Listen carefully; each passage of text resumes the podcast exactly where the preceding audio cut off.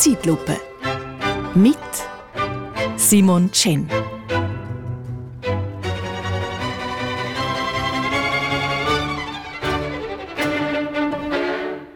Die Auswirkungen des Klimawandels sind bekannt. Erderwärmung, steigende Meeresspiegel, bei uns weniger Schnee, schmelzende Gletscher, immer häufigere Wetterextreme und extreme KlimaaktivistInnen, die sich auf den Boden kleben. Am Dienstag haben sie sogar das Rollfeld vom Genfer Flughafen besetzt und sich an Privatjets gekettet. Flughafen, nicht Strasse. Kettet, nicht klebt. Man sieht, auch Klimaaktivisten entwickeln sich weiter.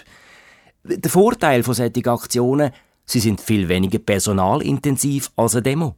Statt Tausende von Demonstrierenden braucht es nur noch eine Handvoll Aktivisten, um den Verkehr zu blockieren. Dank diesen selbstlosen Helden der Landstraße können unsere Kinder am Freitag wieder in die Schule und müssen nicht Klimastreiken. Geringen Aufwand, grosse Wirkung. Es sind keine abgehobenen Politiker, sondern einfache Bürgerinnen und Bürger mit, Achtung Wortspiel, Bodenhaftung. Scherz beiseite. Es ist klar, so Aktionen lösen bei vielen Unverständnis und Empörung aus. Sauerei, Skandal, verhaften, einsperren. Am anderen Ende vom Aktivistenspektrum sind die, die gar nicht in Erscheinung treten, wo aber auch darauf spekulieren, dass die Leute ihnen auf den Leim gehen. Haben Sie die Woche auch den Flyer im Briefkasten von dem Komitee, wo sich Rettung Werkplatz Schweiz nennt? Wenn nicht, dann ist der Pöstler vielleicht wegen einer blockierten Straße nicht durchgekommen. Das Komitee bekämpft das Klimaschutzgesetz, wo wir in drei Wochen darüber abstimmen und wo, ich zitiere, in Wahrheit ein Verarmungs- und Verbotsgesetz ist, will, ich zitiere weiter, es führt zu deutlich höheren Heiz- und Stromkosten, höheren Mieten und Nahrungsmittelpreisen. Autofahren können nur noch Reiche. Wir verarmen. Unsere Industrie ist wegen zu hoher Energiekosten nicht mehr konkurrenzfähig und Tausende verlieren ihren Arbeitsplatz. Es zerstört Natur und Landschaft. Es bedroht uns mit Stromausfällen. Wir werden im Winter frieren. Es kostet uns laut Berechnungen der ETH Lausanne annähernd 400 Milliarden Franken. Und dann, Achtung, ich zitiere weiter, dies alles geschieht, weil seit Jahren Panikmache betrieben wird, hauptsächlich von amerikanischen Milliardären, die mit der Angst riesige Geschäfte machen. Und es wird nicht besser.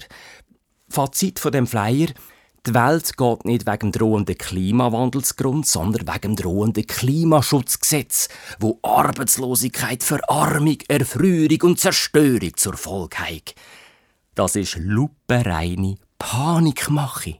Ein genialer Schachzug. Den Gegner Angstmacherei vorwerfen und dann das Gleiche machen. Das nennt man den Gegner mit der eigenen Waffe schlagen.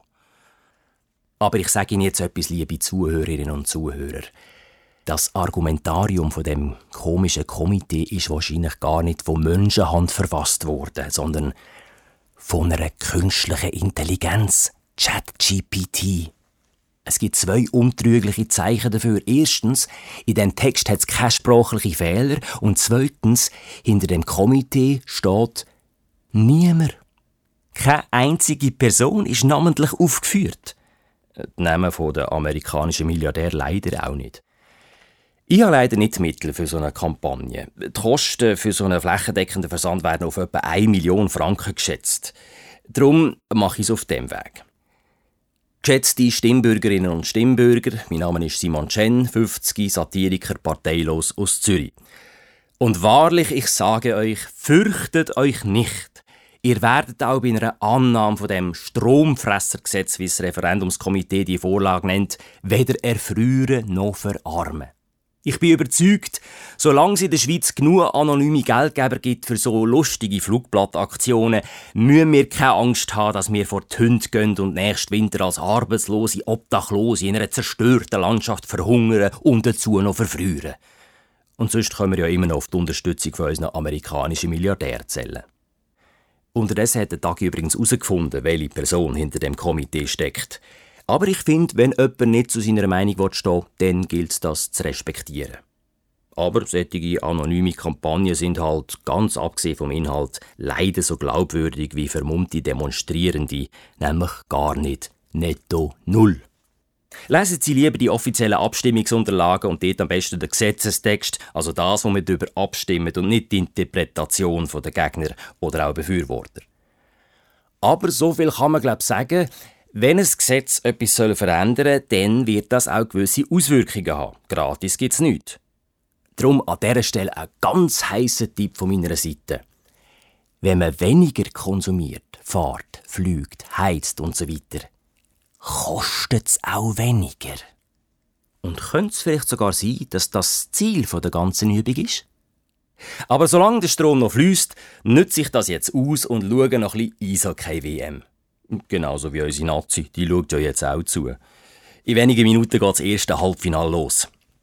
Gut, ein Eishockey-WM Ende Mai ist jetzt ehrlich gesagt klimatechnisch auch eher ein Blödsinn. Weil Eishockey, da weist die erste Silbe Eis darauf hin, ist ja doch eher ein Wintersport, oder nicht? Aber der grosse Vorteil von einem Eishockey-Match, er wird sicher nicht gestört von Klimaaktivisten. Weil auf dem Eis kann man sich nicht ankleben.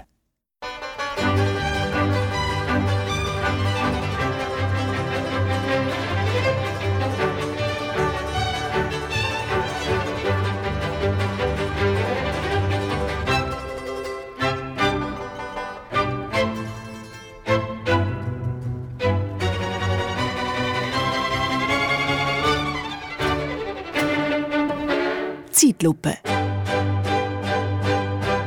Mit Simon Chen.